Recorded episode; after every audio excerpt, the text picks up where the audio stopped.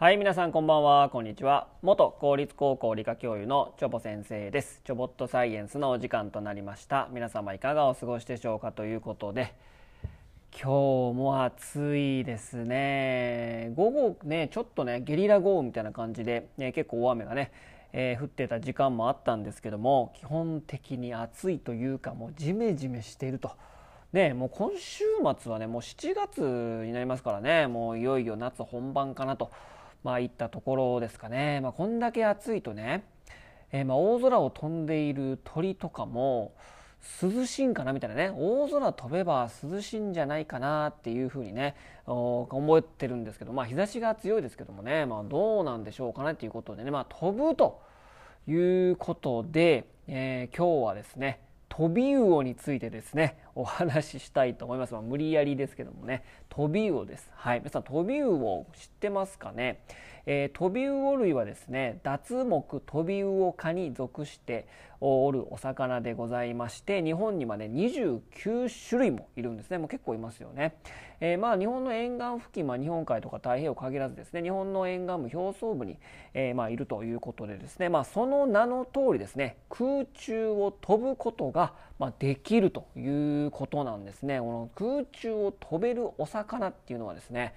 もう飛び魚ぐらいしかもういないと、ね、いったところですね。で飛ぶ理由や原因はですねいろいろあるんですけども、まあ、多くの場合何か危険を察知して、えそれを避ける時なんですね。要はですねやっぱ飛んでるね優雅に飛んでるようにねもう大空をね飛びたいんだと。いうねこう憧れを持って飛んでるわけじゃなくて基本的にね命がけで飛んでるんです何か襲われた時とか、えー、ボートの音とかね船のボートの音にびっくりした時とか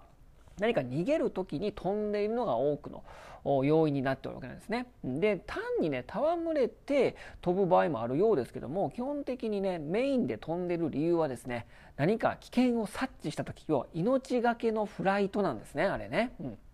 でこのね飛ぶためにすごくね体が特徴的な、えー、ところがたくさんありますので、まあ、それをちょっと紹介したと思うんですけども、まあ、飛び魚の体型はですね、まあ、飛ぶのに都合のいいようになっておるということなんですね。でまずね胸びれが強大で長くめちゃくちゃ大きくて長くて体長の8割にも達するということなんですね。なのでなのでまあ我々で言うとですね、まあ、腕がめっちゃ長いみたいなねあの天空の城ラピュタの巨神兵みたいな感じですかね。あれも飛んでましたねそういえばね、うん、それぐらいですね。体長の8割に達するほど、えー、胸びれが非常に大きくて長いと。えー、いうこととその上ですね尾びれね尾びれ尾っぽですね。尾びれの下側の部分が非常に大きく発達してます。なのでまあ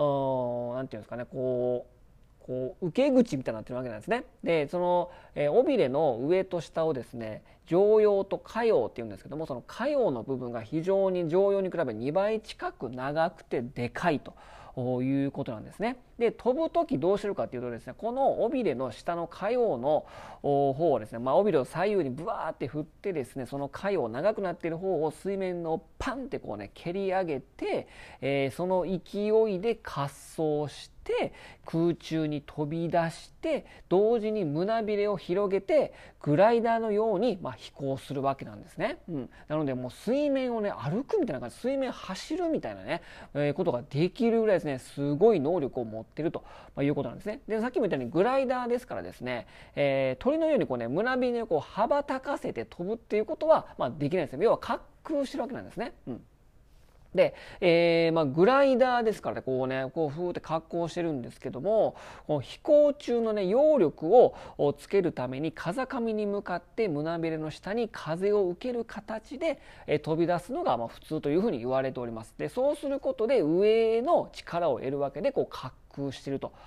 いうことなんですね。でこのね飛行観察記録はいろいろあるわけなんですけども、まあ、大体ですけども高さ4メートルから10メートルすごない？水の上をねパンってこう蹴り上げるみたいな感じでですね、えー、最大10メートル近くね飛び上がることができるというのはすごくないですか？でこう滑空していくんですけども飛行距離はだいたい100メートルから400メートル。で滞空時間は15秒から40秒ぐらいというふうに言われているわけなんですけどもすごくないですか？100m か 400m もね、えー、滑空できるということでね、あのま、夏にね、えー、毎年琵琶湖でですね鳥人間コンテストやってますけども滑空部門出たらね、まあ、優勝できるよっていうぐらいねもうそれぐらい滑空してるわけなんですよ。なので滞空っても滞空時間が短いですからとんでもないスピードで、えー、海の上をねふわーってこう滑空してるわけなんですけどもうこれすごいですよね。うん。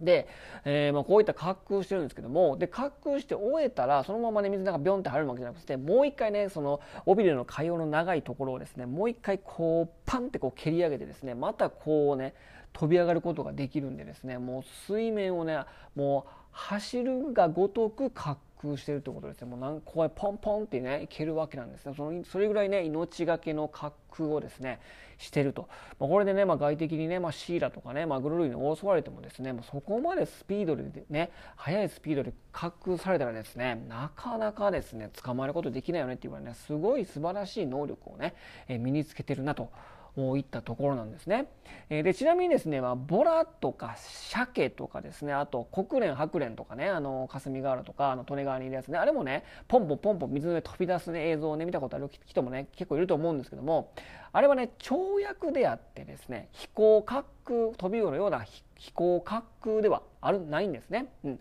で、えー、まあ、飛び魚は頭からこう着水するんですけどもボラや鮭は鮭は飛び上がったままの形でそのままジャボンとね着水しますのであれはね、えー、滑空ではなくですね、えー、跳躍なんですね。でなのでまあ飛行できる魚っていうのはですねもう飛び魚ぐらいですっていうぐらいですね。もう素晴らしい能力をね身につけているわけなんですね。でまあなかなかね飛び魚をね飼育している水族館とかなかなかね見る機会は非常にま少ないんですけども、まあ、飛び子とかね、えー、ま回転寿司で飛び魚の卵はねあの回転してますけども なかなか生きた姿を見るってなかなか難しいレアなんですよね。まあ鴨川シーワールドでですね、えー、季節展示はたまにしておりますけどもなかなかね、まあ、買う難しいですからね飛びますからね。うん。でなかなかその飛ぶ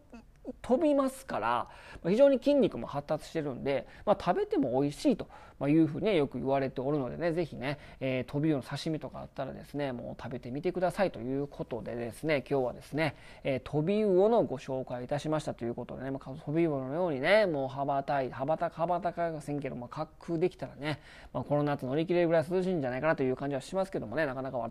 々はねそういう能力はありませんのでね、えー、まあクーラーの効いた部屋で、まあ、じっとしてるのが一番いいですかねということで今日はこの辺にしたいと思います。それでは皆様さよならバイバイ